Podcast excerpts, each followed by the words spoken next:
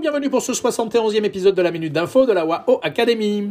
Le manuscrit d'Albert Einstein concernant la théorie de la relativité générale qu'il a publié en 1915 a été vendu par Christie's à Paris cette semaine pour 11,6 millions d'euros. Ce prix offert par un collectionneur mystérieux a battu tous les records concernant le grand scientifique. Selon notre information, ce collectionneur n'est autre que le milliardaire hongkongais Sir Lee Ka-ching. Ce mania de l'immobilier et de l'énergie est un autodidacte et ses succès d'investisseur lui ont valu le surnom de Superman. Pendant 21 ans, Lee était l'homme le plus riche de Chine, voire d'Asie. Aujourd'hui âgé de 93 ans, Lee a passé officiellement le flambeau à ses deux fils.